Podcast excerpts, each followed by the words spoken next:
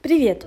Я иллюстратор Лера Ермакова, а это «Заглянем в книжный» – подкаст в формате диалога о создании печатной литературы. Вместе с экспертами книжной отрасли мы обсудим весь этап работы от волнительного создания файла с заголовком «Глава 1» до сотрудничества с иллюстратором и печати первого тиража.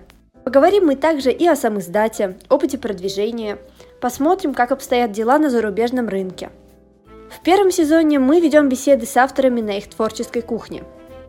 Можно ли написать роман за два месяца? Стоит ли составлять план работы заранее? Имеют ли смысл лид-курсы? Ответы на эти и многие другие вопросы вы вскоре узнаете.